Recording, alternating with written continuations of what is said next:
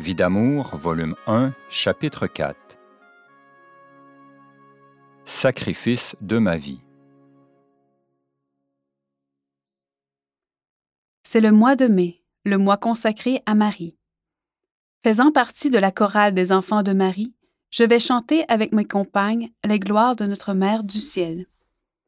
Que j'aime ces moments où il est possible de communier aux joies célestes en faisant monter, d'une façon mélodieuse, l'amour pur, filial qui gonfle nos cœurs d'adolescentes. Mais un soir, c'est bien triste. Papa est sous l'influence de l'alcool. Pour maman, le supplice recommence. Cœur brisé à cause des paroles blessantes qu'il lui dit. Inquiétude à cause de l'exemple qu'il donne aux enfants. De plus, nuit d'insomnie, car mon père parle continuellement. Enfin, c'est terrible. Revenant de l'église, je découvre vite ce qui se passe. Je souffre avec maman, car les heures seront longues, les jours très épuisants. Toute la famille est sous l'emprise d'une nervosité inaccoutumée. Le lendemain, après la classe, je remarque que maman a pleuré.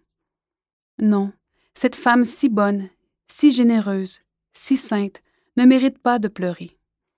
Et papa continue à boire et à distribuer son argent aux pauvres qui viennent à la maison. S'il est généreux de nature, son cœur déborde davantage en état d'ébriété. Les jours se succèdent. Maman semble très fatiguée et papa devient si malade qu'il ne se contrôle plus. Ce soir-là, à bout de force, maman pleure longuement. La grand-mère paternelle, qui demeure à quelques minutes de distance, ne cesse de dire son chapelet pour son fils. Son cœur de mère lui fait mal, à elle aussi. Impuissante devant tant de difficultés et de souffrances, je me dirige vers ma chambre, et là, agenouillée en face de mon Jésus crucifié, je prie longtemps pour ce papa qui fait pleurer maman, que j'aime tellement aussi. Mon Jésus, lui dis-je, je ne veux plus voir pleurer maman. Je ne veux plus que mon père t'offense. S'il te faut un gros sacrifice pour que le bonheur revienne dans la maison, accepte ma vie. Je suis prête à mourir pour que tu guérisses papa de l'alcoolisme. Viens me chercher quand tu voudras. Je suis prête à partir. Avant de dormir, je songe. Pourquoi Dieu permet-il toutes ces choses? Maman si pure, si bonne, ne mérite pas ces souffrances. Donc, ces épreuves ne sont pas des punitions, elles sont un moyen de sanctification. Mais pourquoi cet homme, au cœur si large, si bon, si généreux, devient-il irritable sous l'effet de l'alcool? Bientôt, peut-être, je serai dans l'au-delà, et je pourrai contempler de là-haut les conséquences heureuses de mon sacrifice. Sous les coups qu'elle nous porte, la Providence n'admet pas de pourquoi. C'est un sentier épineux que maman doit gravir. La sainteté ne s'obtient qu'à ce prix et Dieu, qui burine les âmes, sait mieux que nous ce qui convient pour en arriver là. Enfin, le sommeil s'empare de mon être brisé par les émotions. Le lendemain matin, je m'éveille et je constate que quelque chose ne va pas.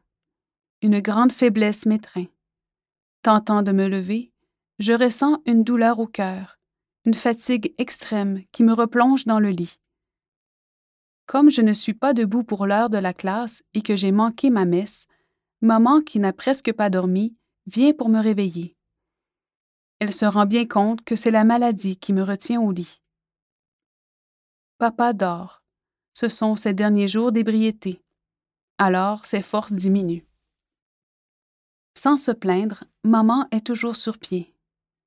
Revenant vers dix heures, elle s'empresse de demander le médecin. Celui-ci semble étonné, mais me recommande de rester au lit. Pouls faible, malaise cardiaque. Je reviendrai cet après-midi, dit-il. Je tente de rassurer maman qui s'inquiète et je lui demande une visite de mon directeur, M. l'abbé Bergeron, lequel arrivera vers deux heures et demie de l'après-midi. Sur ma demande, maman se retire. Je confie au prêtre que je viens de faire l'offrande de ma vie pour obtenir que mon père revienne à la sobriété. Je suis un peu grondé d'avoir fait ce sacrifice sans en avoir parlé à mon conseiller moral. C'est beau, c'est grand, dit-il, mais vous êtes trop jeune et votre mère compte sur vous pour l'aider et la soutenir dans ces moments difficiles. Je vais tout révéler à votre père à l'instant même. Une demi-heure passe. On parle à voix basse au premier étage. Tout à coup, la porte s'ouvre, on vient vers moi. Mon père, défiguré, malade, s'agenouille auprès de mon lit et me dit Non, ma petite, ne pars pas. Je ne veux pas. Je ne veux plus boire, car je sais que je vous fais à tous de la peine. Si tu savais, pauvre enfant, combien j'ai à lutter continuellement. Je ne voudrais jamais vous faire de la peine. C'est terrible, le remords qui s'empare de moi lorsque je suis tombée. Je donnerais tout pour que ça n'arrive pas et que ça n'arrive jamais. Comme c'est triste et émouvant de voir mon papa agenouillé, promettant qu'il ne recommencerait plus et demandant pardon à maman. Monsieur l'abbé, les yeux embués de larmes, me regarde silencieusement. Ces minutes m'ont ému et fatigué. Des sueurs perlent à mon front. Aussi, on décide d'évacuer la chambre. Maman reste près de moi et fond en larmes. Jamais je n'oublierai ces minutes d'angoisse où l'immolation plonge les miens dans un désarroi déchirant. J'accepte quand même la volonté de Dieu. Dans les jours qui suivent, au moment même où papa est complètement rétabli, je suis parfaitement bien, moi aussi. Cette douleur inexplicable disparaît.